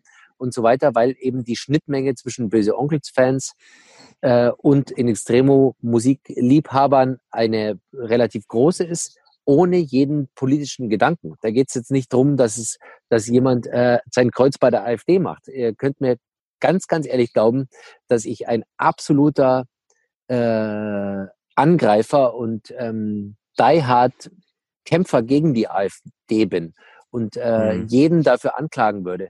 Nur, das hat auf einer Rock'n'Roll-Bühne relativ wenig verloren. Und ich bin mir sicher, mhm. so wie ich Stefan kenne, ohne ihn jetzt großartig verteidigen zu wollen, ist es nicht der Fall, dass da irgendwann mal was gelaufen wäre, wo ich mir denke, der Typ ist ein fucking Faschist. Weil wenn das passiert wäre, hätte ich ihm direkt auf die Fresse gehauen. Und das ist mein purer Ernst. weil es aber nicht passiert ist und weil wir ein gutes Verhältnis haben, ich möchte die nicht verteidigen. Auch nicht für die Vergangenheit oder weißt, weißt du, was eigentlich die bösen Onkels geschafft haben? Die berühmteste Band zu sein, die kokettiert mit einem, äh, mit einem politischen Hintergrund, äh, der als Marketing-Tool eingesetzt wird. Deswegen gibt es die Leute, die äh, jeder kennt die bösen Onkels, aber warum? Nicht wegen den Songs, sondern weil jeder sagt, ah, das sind nur die Nazis. So, das muss ja, er erstmal schaffen. Ja, aber da gibt's, das ist ja auch so eine Geschichte. Äh, zum Beispiel Tokyo Hotel sind zum Beispiel auch, finde ich, da äh, ein ganz guter Aufhänger bei. Warum sind die so gut geworden oder warum sind die so groß geworden? Weil der Frontmann total polarisiert hat. Und ich glaube, ich habe auch mal irgendwann gelesen von jemand, ich weiß nicht mehr, wer es gesagt hat, wenn du nicht polarisierst, dann wirst du auch niemals ein Superstar. Und genauso ist es auch. Guck dir Rammstein ja. an.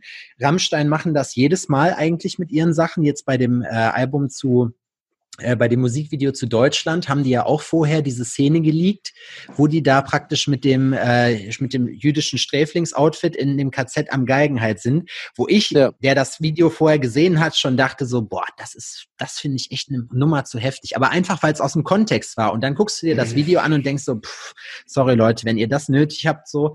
Und dann guckst du dir das Video an und denkst so, Alter, was ein überkrasses Video. Und dann ist das im Kontext, wird mhm. das auch schon wieder ein bisschen, ich meine, ne, Adrian, du Aber hast das, ja mit Spectre gequatscht. So. Ja, das wurde vorher, das wurde vorher gesagt. Ich hatte vorher mit Spectre gequatscht, der ja da ähm, das Video produzierte und der meinte so, Alter, das wird so heftig. Wenn ich dafür nicht mhm. in den Knast komme, dann weiß ich auch nicht. weiß ich, bin ja. richtig ausgerastet, ne? Ja. Und, das krasseste aber, dabei fand, fand ich, dass ich habe äh, mit ihm geschrieben und er hat gesagt, er hat einen Monat gebraucht von der Konzeption bis zur Umsetzung. Ist das heftig? Dass er keinen Burnout gekriegt hat dabei, ja? Ja. Weißt du was? Und ich glaube es ihm. Äh, und ich ähm, finde dieses Video großartig. Äh, der Song ist dann in dem Fall zweitrangig, weil er funktioniert da am allerbesten äh, im Konsens von dem Video. Du siehst die Bilder mhm. und hörst diesen Text oder hörst die, diese harte, martialische, marschierende äh, Musik dazu und auf einmal fühlst du dich abgeholt. Also, wollen wir es jetzt als politische Wahrnehmung festhalten oder als Kunst. Und ich würde es ganz einfach auch mal als Kunst beschreiben, weil, ey, um das geht es auch beim Musikmachen, Leute einzufangen, die, äh, die sich innerhalb von dreieinhalb Minuten, so lang wie so ein Video oder so ein, äh, so ein Song dauert, abgeholt fühlen, wie nach einem zwei Stunden Star Trek oder, oder mega, mega äh, Hollywood-Produktion, wo du sagst, ja. weißt du was, ich brauche gar nicht länger. Ich habe es in dreieinhalb Minuten kapiert, um was es hier geht und mich holt's voll ab. Und das ist und schön, dass es sowas noch gibt. Es ist, äh, mein bester Freund war bei einer Show von ähm, Rammstein in Moskau. Und er meint, ja. wenn du da in so einer Halle stehst und die ganze Halle brüllt Deutschland, er meint so, dir wird schon irgendwie komisch. Ja. Wirklich ja. komisch, weil du bist ja so weit weg von zu Hause, ne? Aber ähm, das ist Kunst. Man, es ist Musik. So, genau. interpretier nicht mehr rein, als es ist. Ne, so Richtig. viele Leute machen da einen riesen Hype ringsbums und wie du schon gesagt hast, das ist einfach, wenn du mit einer erfolgreichen Band auf der Bühne stehst und da die Vorband bist oder mit denen zusammen irgendwie ähm, spielst, ist es einfach auch ein Promo-Move. Muss man einfach es auch sagen. Provokation einfach. So, das waren so viele Leute Promo, weil am Ende ist es auch ein Business. So, wir wollen ja, alle was Elvis. verkaufen, das ist euer Business. So, wir müssen alle irgendwas dafür tun. Und es euch bringt es natürlich nichts, wenn ihr mit Hinz und Kunz auf der Bühne steht, sondern wenn ihr euch mit Großen noch dahin stellt oder sowas, dann werdet ihr am Ende mehr Platten verkaufen. Da, äh, äh, jeder, der ein bisschen zusammenrechnen kann, ähm, müsste das verstehen. Ja, ne? genau. Also, und weißt du was? Einfach also mhm. ähm, es geht auch nicht nur immer also um Business. Du hast total recht. Natürlich muss auch jeder äh, gucken, wo er bleibt. Nur auch die äh, Rammstein-Kollegen sind ja äh, ganz gut mit uns verwandelt und wir sind ganz gut befreundet. Äh, ich weiß auch, dass die Typen das aus einem ganz bestimmten äh, Konsens machen und auch ihr, ihr Hirn dazu gebrauchen, dann an den Start zu gehen und zu sagen, hey, wir wollen auch schocken, weil es auch hm. schön ist. Weißt du was? Ihr kommt aus dem Tattoo-Business. Wie lange hat es denn gedauert, Tätowierungen gesellschaftsfähig zu machen? Hätte eine Band wie Rammstein diesen Song vor 25, 30 Jahren veröffentlicht. Das wäre ein Skandal gewesen. Das wäre dermaßen, hätte er gesagt, ja. Alter, was ist denn jetzt los? Jetzt ist, jetzt ist, geht die Welt unter. So, ihr habt es inzwischen auch geschafft über Tattoos. Äh, jeder Banker ist tätowiert, ja. Äh, ich muss nicht mehr Rockstar sein, um tätowiert zu sein. Ich sage, hey, das ist das Normalste der Welt. Und es ist doch eigentlich total geil, dass äh, Künstler heutzutage sich ähm, auch in der Gesellschaft äh, zurechtfinden, die eigentlich was Abgefucktes machen, was vor 20 Jahren gar nicht möglich gewesen wäre. Und deswegen Respekt halt an die Tattoo-Szene und an Respekt an äh, Bands wie Rammstein, die einfach sagen, weißt du was, yes, wir machen Kunst aus dem, was wir zu sagen haben. Es ja. ist ja, das ist ein ganz guter Vergleich, glaube ich, weil mhm. mit den Tattoos ist es so, Adrian kann es mit seinen Grills wahrscheinlich auch bestätigen. Ähm, mhm. Das Problem ist, die Und ich Zeiten bin noch absolut Nische, ich bin noch bei keinem Banker angekommen. Ja, ja, genau, richtig. Die, die, aber wenn die Banker ankommen mit so, mit so Diamantengrills, das wäre der Hammer. Ähm, ich glaube einfach, dass es schwierig ist heutzutage auch, du musst dir, um zu provozieren, richtig was einfallen lassen. Weil am mhm. Ende, guck mal, früher, als ich angefangen habe zu tätowieren vor zehn Jahren, da warst du Punk, hast einen bunten Iro gehabt und da hast du noch ein bisschen mit schocken können. Aber was hast ja. du denn heute? Du hast doch gar nichts mehr. So, bist ja. du bunt angezogen, hast bunte Haare, die ganzen Teenies rennen alle rum wie Billie Eilish, die sehen eher aus, als wenn die übelst auf, äh, was weiß ich, auf Heroin und, und auf sonst yeah. was sind. Ne? Was willst du denn machen? So, du kannst, ja. du bist, bist unter, unters Kinn voll tätowiert, das interessiert keine Sau mehr heute. Und deswegen ist es im Tätowieren so, äh, mein Eindruck, du musst je extremer du wirst, also es muss extremer werden und das nächste Level von Tätowieren muss auch extremer werden als das jetzige. Und jetzt siehst du schon, das, was jetzt richtig ankommt, sind die extremen Sachen. Du siehst nicht mehr irgendwie ein schönes Unterarm-Tattoo, nein, du siehst Hände, Finger, Hals, Hände, Gesicht ganz doll. Ja. Dann ist halt auch da die Frage, was kommt als nächstes, ja? Und in Musik genau. ist das genauso. Was willst du denn machen? Guck mal, früher die Beatles, das, was die gemacht haben, da sind die Leute, das war ein Skandal. Elvis mit ja. seinem Hüftschwung, das haben die Leute das geht doch gar nicht. Ja. Und heute denkst du dir so, ja, keine Ahnung. Also, und ganz ehrlich, die PR-Maschine, ja, von, von Rammstein, von Till Lindemann, das Ding ist, der ist sicherlich, also bei dem, ich glaube schon, dass der ein bisschen verrückt ist, aber ich glaube auch, dass die einfach ganz genau wissen, welche Hebel die ziehen müssen, weißt du? So, dass sie. Auf jeden Fall. Und das die, ist so krass eigentlich. Das ist total krass. Das Schlimme ist nur äh, für dich als Tätowierer, du weißt ja, dass äh, bei den Fingerspitzen dann irgendwo auch der menschliche Körper aufhört. Also dann kannst ja. du nicht mehr. Noch, ich bin limitiert. Genau. genau, du bist limitiert. Das Schöne bei äh, Musikmachenden oder was weiß ich, Leuten, die sich äh, da drüber hinwegsetzen können, wo der menschliche Körper aufhört, den ich irgendwann zuhacken kann mit Tinte, hm. äh, ist ja, dass es vielleicht irgendwo weitergeht und dass es vielleicht auch mal wieder eine Phase gibt.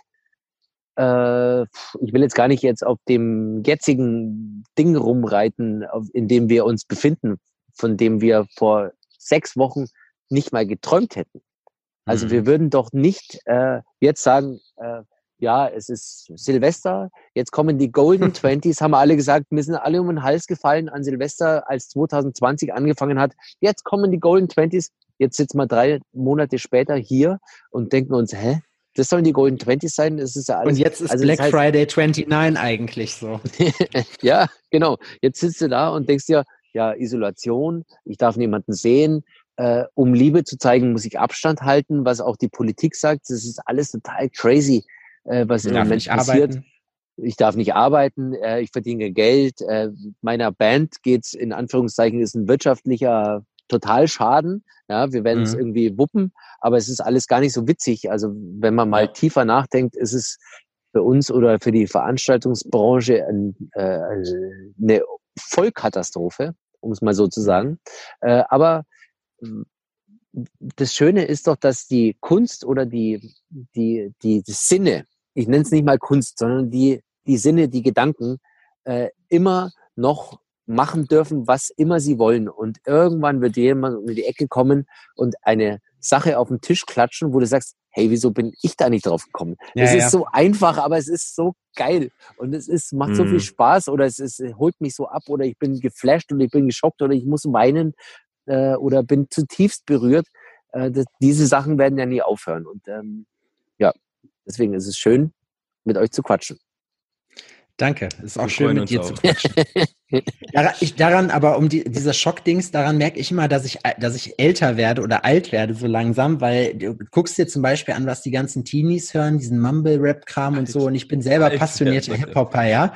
Aber ja, aber ey, gut, ich bin 30, aber es ist trotzdem so. Mit der Teenie-Generation habe ich nichts mehr an der Mütze. Ja, es ist, aber weißt du wie, das ist nicht mehr meine Generation. So, ich gucke mir das an und denke mir so, was hört ihr denn für eine Scheiße eigentlich? Aber dann denke ich mir wieder, ja klar, wir sind für die die Großen, weißt du? Und am Ende ist es doch so, warum sollten die jetzt dasselbe hören wie wir? Das ist ja kein Rebellentum mehr. Das heißt, die feiern ihren Scheiß total ab und du guckst dir das an und denkst so, mein Gott, nee, ne, das, das, das, das eigentlich ist das Ohrenverletzung, manchmal auch Augenverletzung, je nachdem, wie man so rumrennt. Aber das ist halt die Art und Weise zu rebellieren, so. Und bist du, bist ja. du noch so im Hip-Hop verbandelt oder ist es jetzt inzwischen für dich uninteressanter geworden?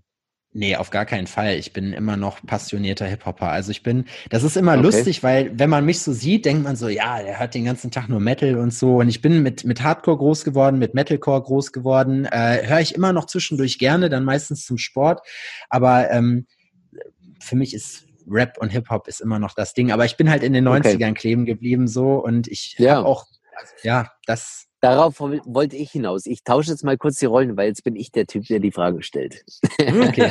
ich, ich, wollte mal kurz von dir wissen, wenn du sagst, du bist passionierter Hip-Hop-Fan oder einfach, das ist irgendwie dein Lifestyle und deine Musik, ist es denn für dich nicht peinlich, was in der Hip-Hop-Szene inzwischen passiert und wie, wie äh, praktisch welchen, welchen ähm, äh, Wortlaut du an den Tag legen musst heutzutage, um als deutscher Hip-Hopper noch Gehör zu finden. War das nicht vor 20 Jahren niveauvoller? Ja, war's. Und das habe ich letztens noch zu Adrian im Podcast gesagt. Ich habe früher, äh, als ich mit 14, 15, was weiß ich, sitzt beim Kollegen, rauchst Bong und hörst, die haben Bushido gehört und ich habe zu dem Zeitpunkt war ich noch voll auf dem Punk-Trip und dachte mir, was ein Scheiß, ne? Wenn ich mir das jetzt, und jetzt habe ich wieder meine 16er-Phase, das heißt, ich höre so viele Sachen von früher, die ganzen Insekte, Agro-Berlin-Sachen und so, auch Bushido und die ganzen Leute und denke mir, ey, im Vergleich zu heute war das lyrisch echt gut. So, weißt du, weil die, die wirklich noch was erzählt haben. Und ich glaube, natürlich ist das schwierig, aber es ist also erstmal gibt es ja noch Leute, die diese Art von Rap, die ich mag, noch machen. Das darf man ja auch nicht vergessen. Das sind nicht hm. die, die berühmt sind, aber es ist ja. einfach eine andere Zeit. Und ich, ich darf jetzt nicht so machen, wie es auch beim im Tattoo-Business oft ist. Ich darf nicht die Welt dafür hassen, dass sie nicht stehen bleibt, weißt du? Das ja. ist das Problem. Das heißt, ich höre genau, mir weiter meine alten Sachen an, gibt ja genügend Leute, aber am Ende die Welt geht weiter und es werden andere Sachen hip und das muss ich nicht verstehen, aber ich muss es akzeptieren, hm. so, weil das, wie es war, das, was ich kenne, aber das ist die alte Welt, die gibt es nicht mehr.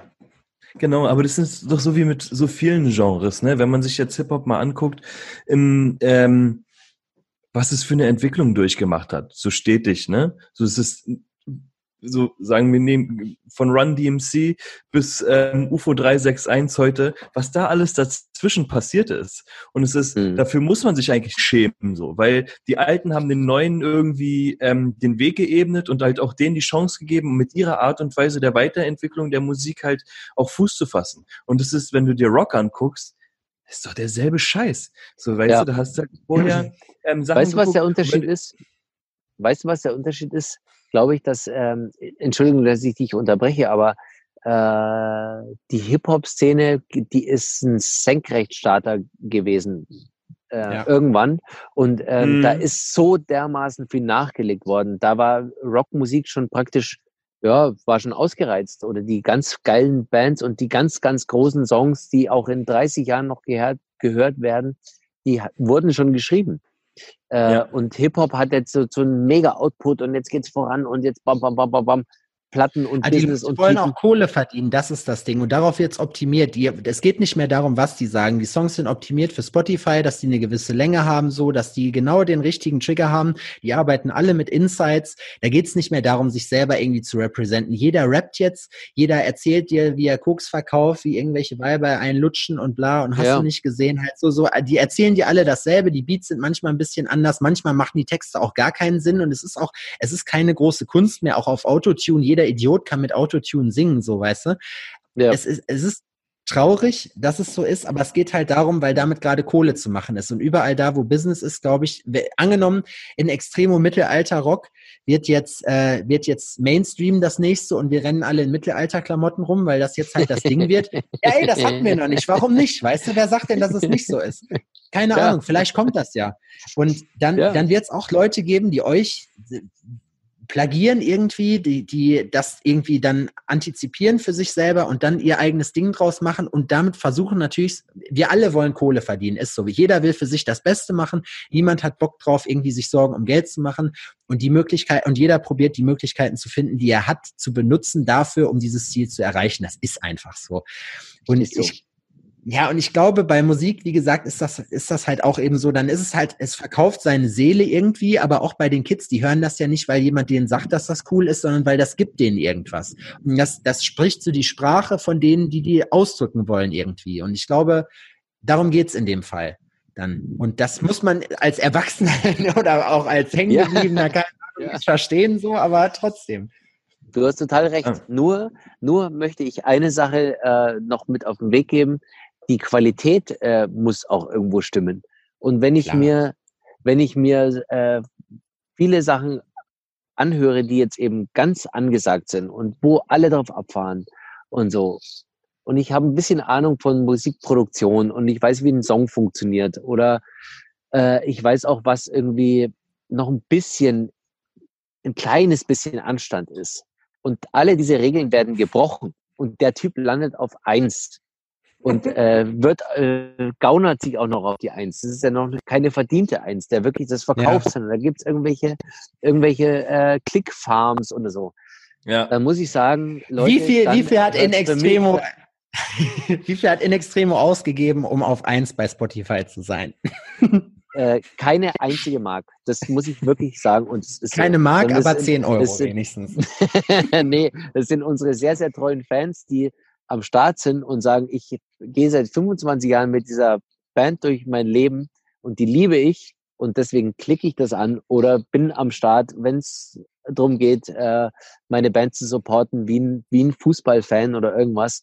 Äh, und die haben es möglich gemacht. Und da ist keine Clickfarm in Indien engagiert worden, die uns auf die Eins hieft. Also ähm, deswegen bin ich da so vehement und muss das gleich äh, mal sagen. Ja, ja, Aber Jungs, natürlich. was ich, was ich noch sagen muss, scheiße. ich muss, ich muss mal ganz kurz pissen. Habt ihr eine Minute? Ich bin gleich wieder da. Ja, ist okay. Mach mal, klar, auf jeden Fall. Ich muss nicht ganz gut pissen. ja, das, ich meine, so. wir sind ja noch zu zweit immerhin. Normalerweise, Adrian, machen wir das ja gar nicht. Normalerweise machen wir das ja immer für uns selber. Anderthalb Stunden haben wir, haben wir jetzt gemacht. Ich will kein Spielverderber sein, aber aber wir müssen es langsamer packen, ja. Aber wir können ja, wir können das ja nochmal machen. Also für, für alle, ich glaube nicht, dass wir das rausschneiden, deswegen für alle, die uns dann nochmal zuhören, ich glaube fast, dass wir nochmal reden, weil ich könnte da jetzt noch zwei Stunden weiter erzählen. Ja, ja, ich weiß, so, dir muss man einen Riegel vorschieben. Und da ich hier der Vernünftige sein, ich muss, du bist der Typ, der sich um alles kümmert und ich bin der Spielverderber. Das scheint und Adrian ist der Wichser. wir stellen dich in Zukunft nur noch vor als der Wichser von Alforno. Ja, und es kann auch so sein. Also ähm, lass uns einen, einen coolen, eine coole Abmoderation finden und dann war's das. Und wenn Specki Specki hört nachher so, äh, ob, Specki, ob, Specki, hier gerade sitzt oder nicht, man sieht ihn genau, ja eh nicht. Man sieht ihn nicht. Aber man sieht, man sieht schön hinten die, die Lichter. Ich find's lustig, ja. vor allem wenn er sich den Podcast dann nachher anhört, weil er dann hört, was wir, was wir so erzählt haben jetzt gerade und jetzt gerade darüber beratschlagen, wie wir die ganze Geschichte jetzt äh, ja, als abmoderieren. Wie wir ihn, wie wir ihn am besten loswerden quasi. Ey, so, wenn ich glaube, wenn er wiederkommt, sollen wir sowas sagen, sowas wie, du Specki, ich finde, wir haben uns auseinandergelebt. Es liegt nicht an dir, es liegt an uns. Adrian, für alle Hörer, Adrian ist immer der einfachste bei sowas, wenn er sagt, er muss irgendwie, äh, er muss seine ganze, also wenn ich sage, Adrian, ich muss oder ich will auflegen, Adrian legt einfach sofort aus. Der sagt Tschüss und dann ist er weg. Da wird, da wird kein langes Rumgelaber, dann ist einfach Tschüss und dann weg. Manchmal hat man ja. auch nur Spaß gemacht und er legt einfach auf. Das gibt's ja, auch. Aber mega das. interessanter Typ auf jeden Fall, ey. Ich finde das echt ja. geil. Ja. Das echt. Ich finde auch, ohne dass wir uns selbst loben, aber ich fand das bis jetzt auch ein schönes Gespräch. Fand ich auch. Wir du hast gestört, aber ansonsten. Ja, ich meine, gut. Du warst wie immer zu betrunken, aber das ist jetzt halt so. Ja, das ist, ne, wie es halt ist. Wie es halt ist. Du bist schön ausgeleuchtet halt übrigens, bei mir nicht. Viel, vielen Dank. Ja, bei dir, du bist ein bisschen zu wenig ausgeleuchtet. Ich bin aber auch im Laden, ich habe zwei Softboxen und mir strahlt die ganze Zeit ein, ein Scheinwerfer ins Gesicht. Und ich glaube auch fast, dass ich dann, ne, dass ich dann dem nächsten Interviewgast sagen will, er muss, er muss hier in die Hose machen. Oder wir machen es so, alle trinken und das Interview geht so lange, bis der erste pissen muss. Das wäre auch eine coole Idee. Oha. Schwierig. Das wäre crazy. Mal zum Friseur. Ich wünsche, dass ich bald alles vorbei ist. Ja. So, jetzt bin da ich wieder, wieder, da. Entschuldigung, das war wirklich äußerst dringend. Ich kenne das. Ich, ich, hatte das auch letztens. Ähm, ja, Pinkelt man äh, da an deiner Stelle einfach über die Reling? Richtig, genau. Ich äh, habe ähm, in der rechten Hand das Geschäft ausgeführt und mit der linken Hand war ich am Kühlschrank und habe mir noch ein frisches Bier mitgebracht. Prost, meine Herren. Prost. Tschüss. Ja, aber siehst du, daran erkennst du halt einen Profimusiker, der packt sich auch nicht darum. Dem ist das auch scheißegal. Der sagt halt, weißt du was, ich piss hier runter, ich bin Rockstar, von mir wird das erwartet. So zumindest. Ja. Er hätte sich umdrehen müssen und einfach hinten runter pinkeln. Noch irgendeinen Mittelfinger gezeigt, so weißt du. Ich, ich hätte ja auch, auch auf mein Handy pinkeln können, aber dann würde ich euch jetzt nicht mehr erkennen können, weil die Kamera verschmiert wäre. Ja, das ist wahrscheinlich fürs nächste Telefonat irgendwie auch unangenehm gewesen. Ja, mhm. definitiv. Ich meine. So, Sepp. Ja, Adrian? Ja, ähm, ich muss hier immer, Was ich muss immer, der, der, die, die Sache ist, ähm, Sepp ist immer der, der sich um alles kümmert und ähm, halt auch derjenige ist, der versucht, ähm, allen Leuten dem, zum Mund zu reden und so. Und ich bin der Spielverderber. Nach dem Mund zu reden, du Wichser, Alter, überhaupt ja. nicht. Und deswegen, deswegen muss ich der, muss ich der Spielverderber sein und ähm, Sepp zum Ende bitten, damit wir das hier nicht aus dem Ruder laufen lassen. Es war ein wundervolles erstes ähm, Interview, also eine neue Erfahrung für mich. Habe ich nicht, habe ich noch nie gemacht. Ich habe mich auch tatsächlich kein bisschen vorbereitet, so wirklich null, gar, gar nichts Gut, gemacht. Ich mich auch nicht. So, meine Freundin hat vorher auch gefragt, so, willst du dir nicht noch irgendwas angucken? Ich meinte so, ja, und dann bin ich auf der Couch eingepennt. Und ähm, da bin ich ganz Profi. Aber dafür muss ich sagen, es hat mir auf jeden Fall großen Spaß gemacht. Und ich würde mich freuen, wenn wir das vielleicht am Ende des Jahres nochmal machen könnten, wo du uns dann erzählst, wie es nach Corona war, wie dann vielleicht doch noch ein paar ähm, Shows waren und so, und um da auch nochmal ein paar coole Geschichten aus dir rauszukitzeln. Sehr, sehr gerne. Ja, ihr könnt jederzeit wieder auf mich zählen. Es war ein schöner Abend. Ich habe äh, hervorragende äh, Brauereispezialitäten genossen und es war mir eine große Ehre, euch kennenzulernen. Und ich hoffe, wir treffen uns auch an, wir treffen uns an anderer Stelle auch mal wieder oder privat und dass, ja, das niemand, zu, auch mal dass schön. niemand zugucken kann, was wir irgendwie so quatschen. ich, ich wollte es nämlich gerade sagen, weil das klang nämlich gut. Ich würde gerne auch mal auf deinem Hausboot einfach über die Regel pinkeln, äh, über die Reling pinkeln, so einfach so, kommt, um, um, das mal dann, gemacht zu haben. Dann kommt vorbei. Ihr seid herzlich willkommen. vielen, Oha, vielen Dank. Das darf man mir nicht Fall. zweimal sagen. ich, ich meine, Adrian, Adrian fährt dann aus Spandau direkt wieder nach Berlin und macht das dann. Äh, ich wollte auch noch mal kurz zwei Worte dazu sagen. Ich fand es auch echt mega. Also ich habe gerade schon, als du weg warst, zu Adrian gesagt, äh, ich könnte jetzt auch noch zwei, drei Stunden hier sitzen und reden. Ich finde das mega ja, das ist das Problem. Deswegen, ja, mein Gott, ich bin halt, ich, weißt du, meine Aufgabe ist es halt, Content zu produzieren und ich kann halt Pod, äh, Content produzieren, Adrian. Und ähm, nur weil du das nicht kannst, ja, dann musst du halt immer anderen Leuten den Spaß verderben. Du warst bestimmt auch jemand, der früher einfach Leute beim Lehrer angeschissen hat, so wenn die Scheiße gebaut haben, einfach nur weil niemand mit dir spielen wollte. Genau. So, der war ich. Adrian. Ich bin auch immer noch nee, der, der Leute anscheißt. Ich habe gehört, dass man Belohnungen dafür bekommt, wenn man die Nachbarn anscheißt, dass die zu viele in der Wohnung sind. Und irgendwie muss ich ja an Geld kommen, ne? Da gibt's auf Facebook übrigens so eine, so eine äh, geile Anzeige, wo die Leute dann hier, wenn jemand unlizenzierte äh, Software benutzt, irgendwelche Firmen, so eine, so eine Anscheißer-Hotline kannst du dann anrufen und dann kriegst du noch richtig Kohle dafür. Und danach wirst du überall genau zusammengeschlagen. Genau hast der du deine typ Ehre verwirkt. So, egal. Specki, du hast das yeah. letzte Wort, bis wir doch dann das letzte Wort haben. Aber was möchtest du uns noch sagen? Was möchtest du unseren zahlreichen Hörern noch sagen? Äh, ich glaube, ich habe schon relativ viel gesagt. Ähm, das letzte, was mir einfällt, ist vielen Dank für die nette, äh, bierselige Runde in trauter Dreisamkeit. Und äh, am 8. Mai kommt unser Album Kompass zur Sonne. Das ist in zwei Wochen oder so. Äh, habt Spaß damit und bleibt uns treu. Und äh, ich bin gern wieder am Start, wenn es um euren Podcast geht. Vielen Dank für die Einladung. Super, gerne. Schön, Wir danken dir. Wir hören Danke. uns äh, nächste Woche wieder und äh, mit dem nächsten Interview und Alforno Podcast kommt wie immer auch montags raus. Und jetzt habe ich irgendein dummes Zeug erzählt, was ich gar nicht sagen wollte. Scheißegal, wir haben euch lieb, abonniert uns auf Hauptsache Instagram. Dicke Titten. Hauptsache dicke Titten und äh, bis dahin. Macht es gut. Kartoffelsalat. dicke Titten, Kartoffelsalat. Tschüss. Bye, bye. Danke. Ciao.